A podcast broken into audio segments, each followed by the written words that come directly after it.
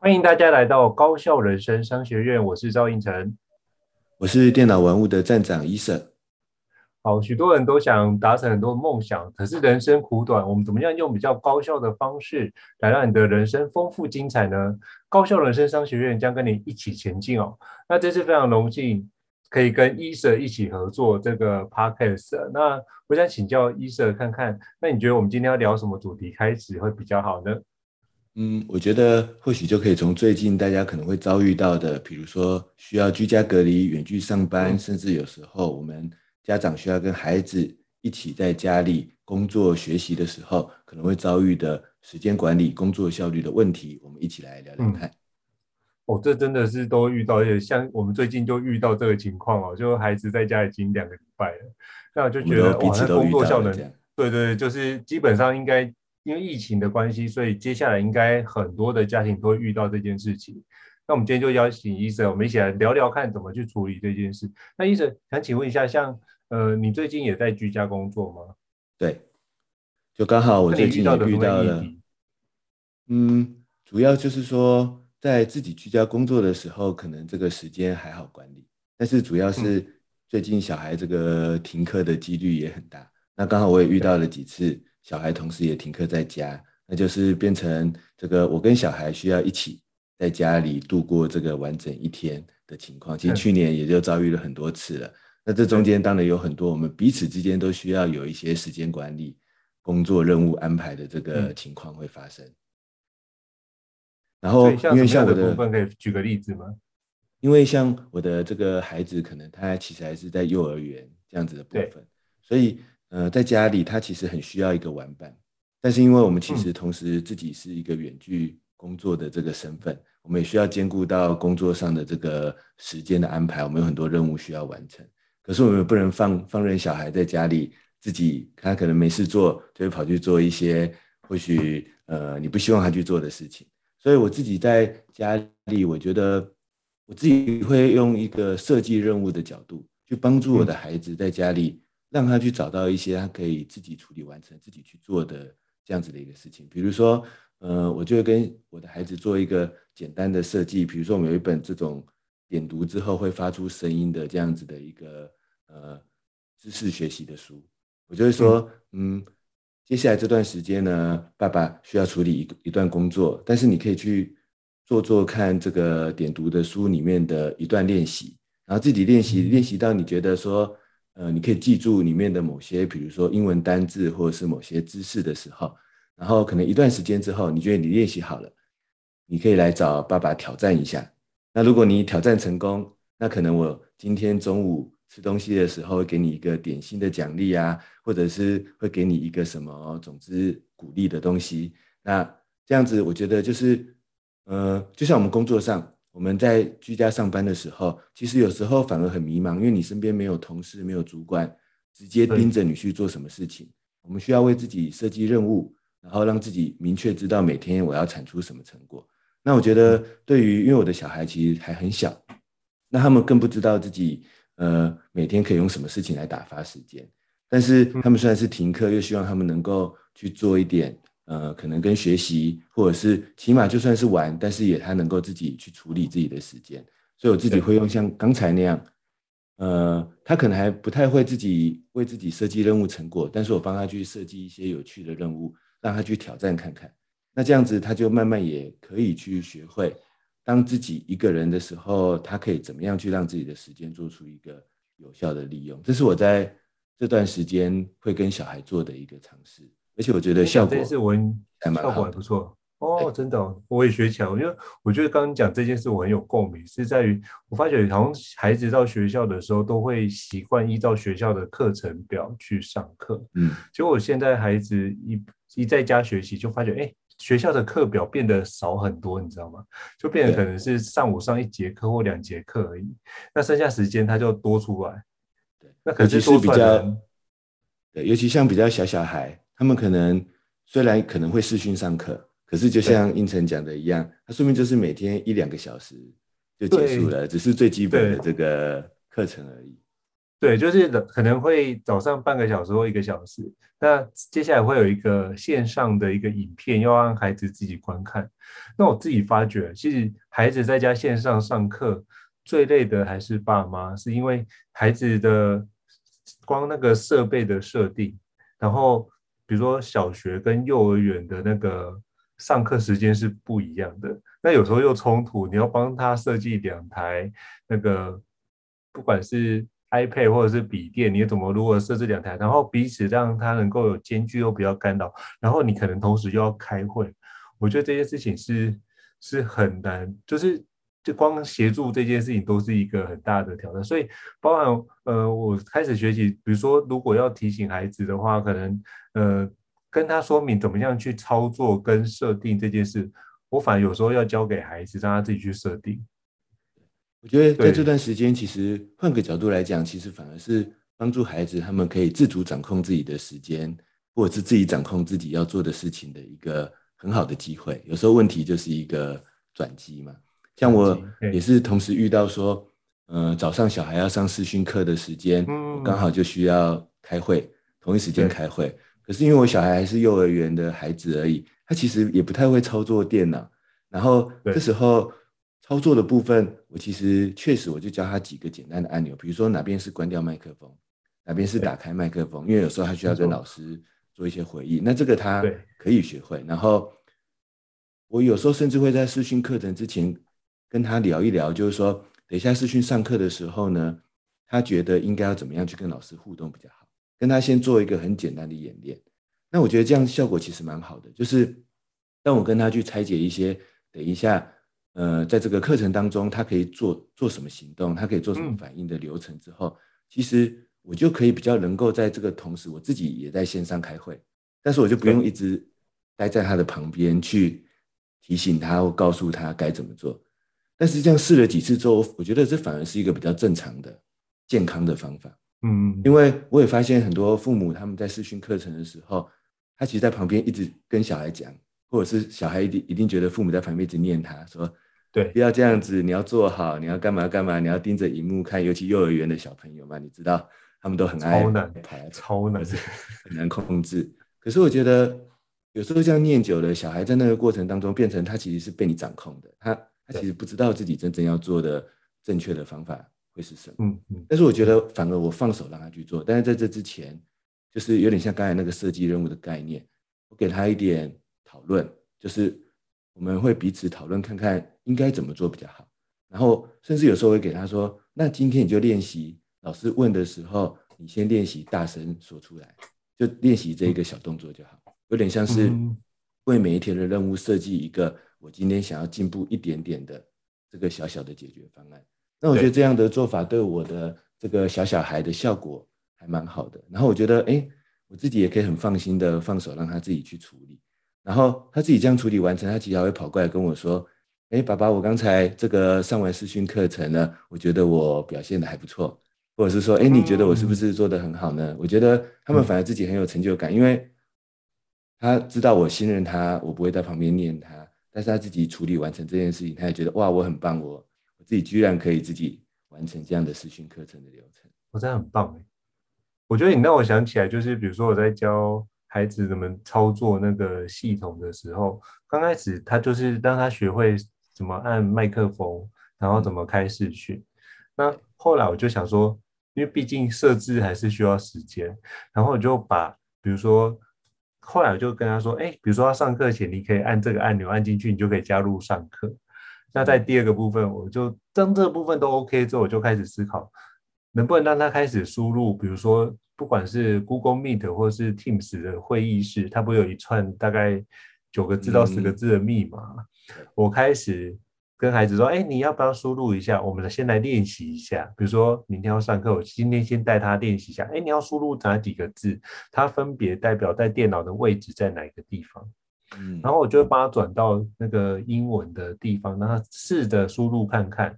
然后输入看看之后，好，那如果输入没有问题，那隔天连线之前我说，哎，昨天你有学会了这件事，我们要不要来练习看看？然后透过这件事情，等于是我帮孩子赋能，因为基本上为什么我会孩子在家里面我们没办法工作，是因为我们不放心孩子操作的任务，觉得他平常没有这样的一个机遇的养成，所以他可能不知道怎么看时间，然后可能这个东西也不会设定，所以我们担心很多，导致我们原来要做的事情也会被压缩或者是分心，就很难有效率。然后又因为孩子的部分帮我们时间分割，又比如说设备的问题、连线的议题，那我们就觉得哎，整天疲于奔命在处理这件事情上。所以我通常是跟他说，哎，如果你觉得这 OK，那你就好好的上。那后面你跟我分享一下你今天学到什么。那我比如说工作的空档也会过去看一下他的一个情况，确认他的情况是 OK。那其实我觉得。呃，用这个方式去跟孩子互动，会是一个不错的角度，我觉得是这样。所以我觉得刚刚你讲那段，我蛮蛮有共鸣的一件事情。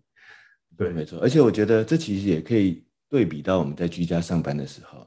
如果我们是个主管，嗯、也要赋能给我们的这个团队。我们不要觉得像在办公室里面一样，我非得盯着他，他才能够把事情推进。或许正是因为我们这样做，所以我们的团队，甚或者是我们的孩子，变成我们真的要盯着他。但是其实我们其实应该去培养他们自己可以自主管理的这样子的一个能力。我觉得这正好是一个这个机会，然后利用这个机会让孩子或者是让团队自己去试试看。当然，我们去跟他复盘那一个成果，然后去提出一个更短期之内的这个修正的一些建议，然后可能每一天、每几天去做一个改进。我觉得这样子其实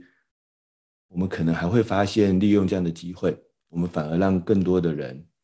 无论是我们的孩子，还是团队，还是我们彼此之间的这个工作者，其实都可以更自主的去完成这个有效的这个任务的成果。我觉得这个或许，你说这个很棒哦。我觉得你讲这个很棒，嘿，因为为什么这样讲？是因为你刚刚讲到那个，比如说公司开会，我们常常会，比如说忽然远距就开始不信任员工嘛。那包括我几个朋友在高科技公司工作。他说他们远距最近也远距，然后就来跟我 complain 的一些事。他说怎么老板都不这么信，都不信任我们。然后早上要开一个小时的早会，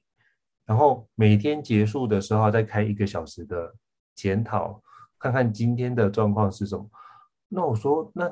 你这样参与检讨，那很多事跟你有关。他说很多事都跟我无关。嗯，可是老板又担心我会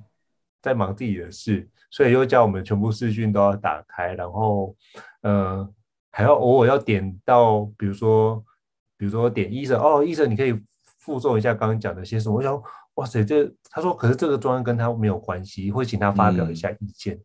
其实他说这件事情是对于他工作效能已经非常非常干扰了，特别是他孩子也在家里，然后又要工作又要产出，然后，呃。他跟他太太都是双薪家庭，然后两个都在高科技公司工作。他一个人，然后他们开会时间，呃，有些时候会重叠，有些时候错开，然后孩子又要同时上课，他就觉得这件事情他快有点崩溃的状况。有时候确实是会如此。那我觉得这个其实有两个层次的问题。一个层次的问题就是说，其实，呃，无论是生活或工作上，我觉得这个。成果的价值，我们去信任对方，让对方自己可以去创造出来，然后我们去对焦那一个任务成果。我觉得这其实也不只是因为远距工作，而是原本的工作，其实这都是一个更好的方式。生活中我们要信任孩子，让他懂得自己去创造成果；工作中我们也信任我们的团队跟成员，让他们自己去创造成果。不过，当然这过程中我们需要用一些方法去跟他进行一些对焦。跟修正，但是不是说我一直盯在孩子旁边去逼他这个做到，或者是我要一直盯在员工身边，因为这样反而我们彼此之间都不会学会那个真正有效的为自己创造完成这个任务成果的这个方法跟技巧。可是应成刚才讲那个，我觉得也是一个很重要的议题，就是说有时候毕竟我们就是一个员工的角色嘛，我们不一定是那一个主管或老板的角色，所以这时候我们确实会面临到。工作生活在这种远距上班的时间，就是混杂在一起的，就是孩子又要这个你陪他，然后又要这个线上学习，然后我们自己也要线上会议，也有很多工作要做。不知道应成有没有什么样的时间管理的方法或技巧？你会在这样子错杂的工作流程中去做一个有效的时间调配，或者是这种现实中的时间问题的解决呢？嗯。我我我我觉得我光就是孩子跟就我朋友跟我讲那件事，其实我就自己的头皮发麻，因为我也经历过。那我在思考的部分是，这个状况的混乱，你可能很难立即改善。可是我觉得比较好改，对，那现实问题，因为那就是限制嘛。那我想的是，在这个之外，能不能我另辟战场？我怎么说呢？比如说，我举个例子，就是我基本上会有这样的心理准备，就是当孩子醒来的时候，我们的工作效能一定会被干扰。我已经有这样的心理准备了，所以当当有这样的心理准备的时候，我被干扰的时候，我就不会因为这样而去怨对孩子或怨对我自己。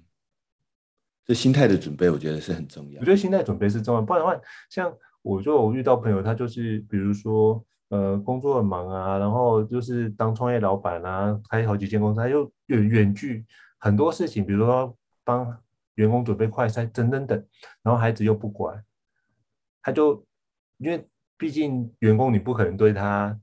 太过夸张，可是他在家里面，他发觉孩子比较调皮，他就跟孩子吼，就跟孩子吼说：“你不要再折磨我了，我已经这么忙了。”结果他的儿子就回答说：“妈妈没有啊，我在跟弟弟玩，我是玩，但是我并没有要折磨你。”他说那时候他忽然觉察到这件事情，就是对，其实孩子并不知道这个概念。嗯，只是我们这件事情的累积会变得很大很大很大，所以我觉得反过头来，如果我们在这个地方稍微放过自己一下，这个心态调整会比较让自己有一个出口去，我觉得也比较不用那么盯在那个地方。那怎么另辟战场？就是我在思考是能不能在孩子醒来，就是他醒来的时间是固定的，那能不能在他醒来之前的其他时间做做事情？比如说，我能不能早起？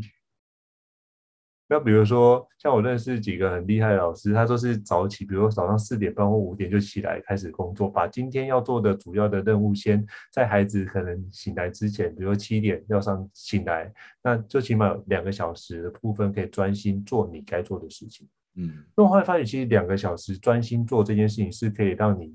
回到真的在职场里面那种高速工作效率，因为没有人打扰你，你就可以快速把这件事情做好。或者我觉得可以提，嗯，我觉得可以提一点，就是说，比如说，如果他是一般的企业内的工作者，他正常的白天上班时间，他可能还是必须随时随时是在线上的状态，甚至是需要在工作的状态，因为确实一般的企业公司还是会去盯着他，说你不能在这个时间是不上班的状态。但是，对，像应成刚才讲的，或许我可以利用早起的某一段我自己的空档时间，别人不会干扰我的这个时间，我先把今天最重要的工作完成。可是这样子回到日常的工作中，我可能还是要随时在线上。可是起码我就是重要事情已经完成了，所以我可以更能够应付那些，比如说被孩子切断，或者是被日常的琐事切断的这种现实的状况。我觉得我能，我们就可以更自在的应付，因为最重要的事情我先完成了。我现在虽然要保持在线上工作的状态，可是我只是要去应付那些临时的或者是比较琐碎的状态，这样就好了。心里也比较轻松了，我是这么觉得。对对，那像医生，你有什么样的方法可以跟大家分享的吗？其实我觉得应成刚才这一段的分享，其实我觉得就蛮重要的。就是，呃，我觉得有时候心态的转换，其实会帮助我们去采取一个更好的行动的选择。嗯，因为我自己上很多时间管理的课程，我也常常发现，有时候我们可能会不小心陷入一个这样的心态，就是说，啊，在居家上班的时间，如果孩子、家人同时都在家里的时候，我的时间现实会变成我好像无法去完成这个有效的完成工作。可是这时候，如果我们意识到的问题是说，但是我就是想要有效的完成工作啊，我就是想要跟原本在上班的时间一样全力以赴，然后有很多的时间，然后去把工作做完。如果我局限在这样子的想法的时候，其实我反而这个问题是解决不了的。然后我就会更去怨怼，或者是在这样的现实当中觉得更加的痛苦。但如果我们其实就是翻转一下我们的想法，翻转一下我们的心态，就是说啊，对，我现在工作时间就是已经被切得很零碎了。我我在我在日常工作中，就是我必须去陪伴小孩，然后这个我必须花一点时间放在这个孩子或者是家人的这个事情的处理上面，然后我自己去意识到这件事情，然后接受它，认为它是一个现实。其实。我觉得反而可以帮我们找到一些不同的方法，比如说，嗯，我就可以把我的工作去分段来完成。我自己其实从无论是在公司工作，还是在这个居家远距上班的时间，我都觉得懂得把工作分段是一个很重要的这个技巧，因为即使原本在办公室的时间，你也会被插断叫去开会啊，或临时进来的电话，啊、你的时间就会被切得很碎啊。没错，没错。我们仔细想想，你会发现这个问题并不是因为居家上班才发生的，真的，就是你的人生当中就是一直是这样子的，真的。所以这时候回回过头来，我们就是意识到这就是一个问题，那我就去练习把工作分段完成。比如说我要写一份报告，我可以分段成我去设定一个大纲，分段成写一段开场白。分段成这个，在这边画一个统计图，我可以分段来完成，我不用说一定要一口气，然后盯着自己去把它一口气的完成，我觉得不需要这样子。然后我甚至可以有很多个任务去分段完成，那这样我就可以在不同的空档当中一步一步的，呃，虽然没有一口气，但是慢慢的往前推进。那这样子，我们自己的心理压力减低了，但是我们反过头来，我们其实也会更容易掌控这些零碎的时间。那我觉得这个无论在居家或不居家，其实都是一个很重要的技巧。就我觉得讲到一个非常重要的关键点，就我觉得基本上包含我自己在职场曾经有一段迷思，觉得哦，我一定要一个完整的时间才能够做一件事情。嗯，可且不用。可我反而觉得居家工作，其实你的时间就是非常破碎化的情况。那你如何更有效的利用破碎化的时间去使用？那基本上你就必须真的把你的工作分段。因为我觉得只有分段，然后我觉得重点不是为了让自己一鼓作气完成，但一鼓作气完成或一鼓作气完成的爽度，或是那个有成就感。可是我觉得，如果你是要把任务推进的话，你只聚焦在你现在的限制，就是你都是零碎的时间，你就是没有一个完整的时间区间，怎么办？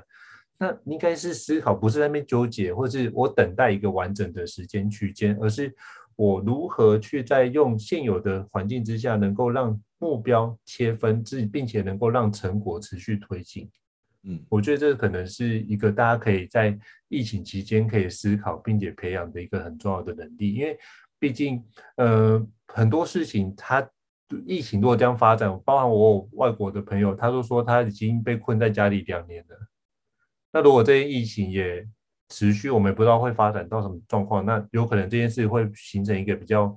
呃，需要锻炼的一个技能，就是如何让工作有效的分段，并且如何有效的交办。那我会发觉一件事，就是当我自己把很多东西有效分段的时候，其实也比较容易去交办给别人，去请别人完成这件事情。因为我讲的非常的明确，所以别人不会因为这样误解我的意思，所以他反而产出来的效果比我预期来说来的好。对，而且我觉得分段之后的好处就是。我们就可以在更短的期间内去确认对方做的成果，对不对？因为有时候我给他一个很笼统的成果，或许要好几个礼拜之后我才会看到他最终的答案。但是这时候一来我也不知道如何追踪进度，那可能就会变成每天要开一个会议盯他有没有在线上工作。但其实我也不知道他到底做到哪里。然后，但是如果我们明确的分段，或许我就可以一两天之内，因为我们彼此的交付成果的过程当中，我就会知道他的工作进度，我也会看到他这样子做对不对。那这样子，无论其实我觉得这个已经跟远距无关了，它就是一个我觉得共通的这个工作的技巧，帮助我们工作更快的、更有节奏的往前推进，但也会让成果确认的这个更加的清楚。嗯哼，我觉得你这边分分享的棒。那医生，我想请教一下，比如像刚刚我那个朋友遇到的例子，那他如何，比如说他早上开会跟下午都要开会，嗯，但你会有什么样的方式可以帮助他？跳脱这样的一个漩涡，或是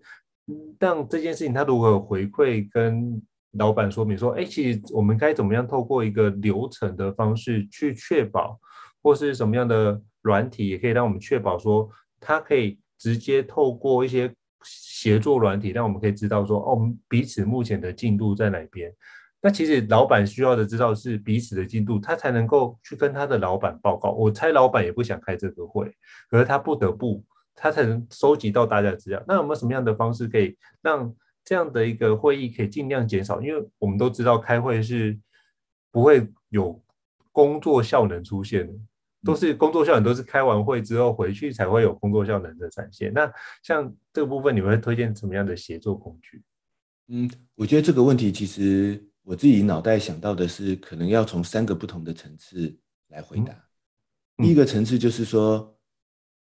如果这个会议是老板或重要客户决定的，有时候在真实的职场里面，我们真的无从去改变什么。我必须 老实说，这可能真的是这样子。那这时候呢，其实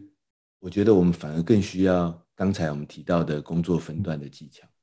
就是在这样的会议当中，那我们。时间已经被切割的很零碎，比如说变成早上开了半小时的会议，接下来有半小时的空档，但半小时之后又要开一个会议，我们的工作时间可能就会被切得这么碎，因为大家都想要来跟你对焦工作成果，大家都想要跟你确认大家有没有在 线上这个完成工作。那这时候我觉得还是回到刚才讲的，我的任务如果可以拆解成分段的行动来执行，这时候在会议跟会议之间的这些空档的时候，或者严格来说。在一个那种确认一个整个部门的各种工作进度的会议，然后很多时候其实跟我无关的这些零碎的空档当中，其实我是可以采取一些继续推进我的任务成果的行动的。嗯，就如果我们一开始就意识到我并不需要一个完整的三个小时来把一个什么企划案或一个什么案子把它好好做好，不一定，我可以分成很多段切碎的行动的时候，这时候我们会更自在的应付这种。被切得很碎的这个会议的时间，因为我们可以去分段的把自己的工作完成，这是我觉得第一个层次。嗯，第二个层次呢，其实我的经验是，其实也蛮多工作者其实意识到线上会议有时候会开得更快，就是嗯，跟以前的实体会议比起来，实体会议有时候大家好像不不开个一两个小时，好像觉得对不起这个会议的这种感觉。可是可是来到这个线上会议就超过这个时间了之类的。但是线上会议的时候，我觉得大家反而有一种我们赶快讨论完、赶快下线的这样子的一个意识，而且废话会变少，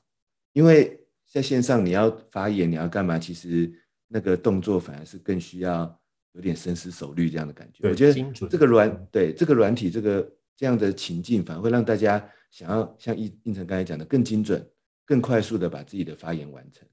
所以我自己在这一年多来的。线上会议的过程，尤其像那种就是部门之间觉得大家轮流报告的这种会议啊，我发现大家报告时间都变短，就是因为大家想要赶快完成这一段的这个这个说明。可是这样反而是对的，这样才是对的，就是你会更聚焦在重点，然后把自己的这个会议这个快速有效的完成。所以我觉得这时候第二个层次来讲，其实我们就是趁这个机会推波助澜一下，就是说在会议开始之前。告诉大家说，因为会议线上会议的这些限制，希望大家把自己的结论什么赶快准备好，然后在线上会议的过程当中，你制定一个稍微比较精准的流程，就是说，等一下谁发言，然后最好限制在什么时间，然后刚好利用这个机会推波助澜，让大家在开会的时候变得更有效率。那这样子，你原本可能要一个小时的会议变成三十分钟，那这样我们就等于多出三十分钟的可以掌控的这个片段空档的时间嘛。这是我觉得第二个层次可以从这个层次来解决，就是我们有点像是借力导力，因为在这个机会底下，我们反而可以去掉很多实体会议里面那些可能不必要的繁文缛节啊，不必要的一些这种额外聊天的什么的流程啊。我们在线上会议里面，我们把这个流程控制得更精准，然后让大家讨论更快结束。那说不定以后回到实体会议的时候，大家就反而养成了这个习惯了，实体会议也可以更快速、精准的。这个完成，那我觉得这是更好的这个流程。但第三个层次呢，可能刚才应成有提到，或许到了第三个层次，我们如果有机会向上管理，或者说我们有机会就是那个管理者的时候，嗯、那我觉得确实可以利用一些这个工具来帮助我们减少这些会议的时间，可是或者甚至是避免这些开会的过程。比如说我自己会喜喜欢使用的，我觉得第一个。很简单，其实就是一个协作文件的工具。比如说，微软 Office 现在也有协作的功能，就是远端多人协作的功能。嗯、对，或者更经典的 Google 的线上文件，最简单，大多数人都可以使用，也是有一个协作的功能。我觉得协作就是一个追踪进度最好的方式啊。我的意思是不是不是我用云端硬碟去分享档案，而是说我开一个线上的这个文件、线上的简报、线上的试算表，我邀请我们的团队成员在上面，比如说一起写一份企划案。一起填写一份表格，或一起制作一份简报。这时候，其实对方有在上面更新内容，我们有在上面更新内容，我们就等于彼此看到彼此的进度了。对，就是我我就看到他今天有更新，我就看到他今天有进度。那这时候就不一定需要说我一定要今天结束的时候，我要找大家来开会，然后问问大家说你今天做了什么，然后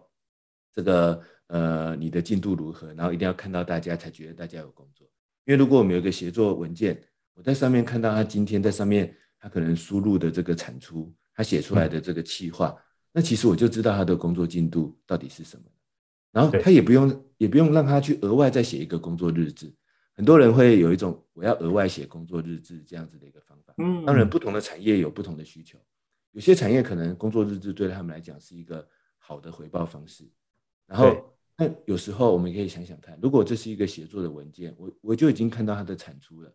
那会不会那些只是为了确认进度的这些会议啊方法就可以节省下来？那这样其实员工也开心，因为他不用额外花时间做。原本要浪费时间做的事情，但是老板也会及时看到他的进度，因为就在一个线上的文件当中。那当然更进阶一点的，如果你真的要追踪他的任务进度，那这时候你可能要使用的就是一个，比如说线上的协作的代办清单，或者是线上协作的这种专案软体、专案管理的软体，比如说像 Trello，比如说像 Notion，嗯，比如说像 Todoist 这种，可能是线上协作的代办清单，可能是线上协作的这个专案管理的软体。那在上面去分配任务，在上面请大家，比如说像是打勾他的代办清单，确认他的工作进度。那更进阶、更进阶一点，可能可以使用到这样子的一个工具。不过我自己的经验是，或许大多数的企业先从这个协作文件开始，其实就可以很大程度的去追踪大家的这个工作进度了。我觉得协作文件这件事真的是非常好用，像就是我跟。一泽兄，你在讨论书的时候，比如说，基本上我们都用协作文件这件事情去做完很多的沟通。那其实就比如我写了什么内容，就我在写作文件写完，你其实同步就会看到我写了哪些。所以，我们后续的沟通其实就会聚焦在，我们不用去把前面的东西再做前情提要，我们直接聚焦说，哎，那我们后面可以产出什么内容，我们就聚焦到后面的行动方案去。所以，我们等于是节省了非常前面的很多时间。所以，其实我们两个人平常碰面时间其实是很少的，大概一年就是几次的时间。可是，我们在沟通很多事情的产出，我觉得是非常非常高效能的。对，我觉得这个部分，而且，嗯，请说。我想说的就是，而且我们的沟通其实不一定是大家想象的，是透过电话、视讯或者电子邮件这种很花时间的沟通。其实不是，我们的沟通就是我看到应成在文件上产出了什么，我就在心里默默想一些回馈，然后在文件上提供给他回馈。对对对，应成就在文件上继续产出。就是我们并不是需要花时间两个人面对面去沟通，因为一旦要面对面沟通，这就是彼此的时间就被卡住了。对，但其实不一定，我们用协作文件反而可以非同步的沟通。非同步的沟通，我觉得是在远距工作或者正常工作流程都很重要的一个概念。非同步的沟通，就是说我不是要传一个即时通，逼他现在马上要回我。我在一个协作文件里面提供我现在的进度给他，他找他适合的时间在协作文件上回应我，或者是丢出他的产出。但是我们彼此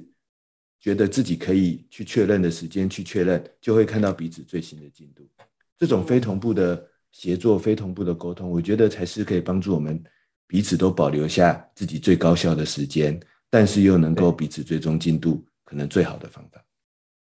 我觉得你刚刚讲的非常非常棒，就是这种非同步沟通。其实我觉得这个区块可能是在远距工作时候一个非常非常需要的一个能力，不管是我们在职场上，或是我们跟孩子沟通。其实像有时候我就会旁边贴一下 memo 纸，告诉他要做这几件事，他忘记你可以先查一下 memo 纸。那这件事就不用每次都来问我，他就可以从这个地方我也得到释放，他也得到释放，他可以有自己有能力去判断，而不用每次都来问我说要做这件事还不做这件事，那等于孩子就没有了思考的空间。我觉得你刚刚讲的是非常重要的。那我其实到最后我也想想跟各位伙伴分享一下，其实，在远距工作里面啊，其实我们一定会遇到很多，比如说我们刚刚提到的一些困难，或是遇到一些比较棘手的情况。可是我觉得换个角度去思考这件事情，就是其实啊，我们在这种疫情期间最重要的角度应该是如何安全的保护自己，让自己跟家人不要确诊，导致生活会变得更糟。我觉得这件事情就是我们觉得现在如果是状况很严峻的，其实还会有更严峻的状况，只是我们还没遇到。所以我觉得这件事情应该用比较感谢的状态，然后去反过来去看待很多事情，就发觉，哎，其实好像也没有这么糟。嗯，这是我觉得我最后想要分享的一件事情，这样子。这是一个轻重缓急的问题，在人生当中，我们自己的人生、家人的人生，绝对是相对更加优先的这个选项。在这个过程当中，比起工作上的问题解决不了，更重要的是家人的健康跟安全。我觉得确这确实是更重要的。那换个角度想，这也是一个我们有机会用不同的角度去跟自己的孩子、家人去做不一样的相处的练习的这样的时间。当然，这个我知道。有时候不一定对每个人来讲都是容易的，因为这有时候也可能会有很多现实的问题。但是，嗯，这也可能也是一个机会，我们可以做一些不一样的这个尝试。然后，就像，诶，刚好一个线上视讯会议的软体的使用，有机会帮助我们把会议开得更快、更简洁，让大家不要讲废话，赶快把这件事情结束。那一个这样的疫情居家上班的情况，甚至需要跟孩子，呃，孩子停课，然后我要居家上班，我们同时必须要去相处的时候。或许也是我们可以赋能给孩子，然后让他们可以学会自己去做自己的一些任务的决定、时间的安排，然后彼此都看到彼此的这个时间管理的方法，或者是这个工作的方法。其实这说不定是，呃，很难得有这样的机会的家人之间的沟通。其实我自己的这样的经验，有时候我的孩子反而会常常跑过来跟我说：“哎，爸爸，你等一下有没有需要再开会啊？”哦，原来爸爸，你今天要花这么多，每天要花这么多时间再去做工作啊？因为以前我们都彼此上班，他上学，他可能并不知道说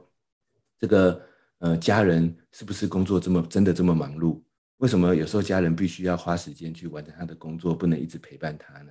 但是在这样的真实可见的流程当中，他们比如说我的孩子反而去意识到说，哦，他知道爸爸什么时候会需要工作，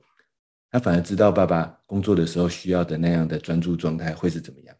啊，他反而会，现在他反而有时候会自己主自己主动留时间给我，我自己想想还蛮感动。他有时候自己主动留时间给我，说：“你是不是等一下，爸爸你你需要开始写你的部落格文章了？” 或者说：“爸爸你是不是等一下要做什么工作？”他说：“他会说好，那我留时间给你，然后你再来讲故事给我听，或者是再来陪我玩。”我觉得在这样练习之中，你反而有时候会发现一些意想不到的这个收获。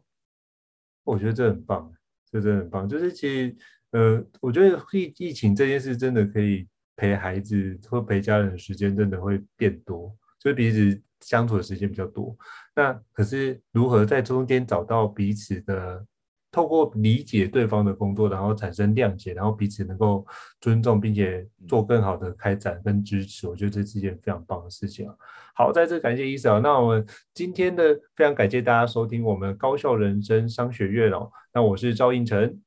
我是电脑玩物的伊森，好，在这边跟大家说拜拜哦，谢谢，拜拜，拜拜，谢谢大家。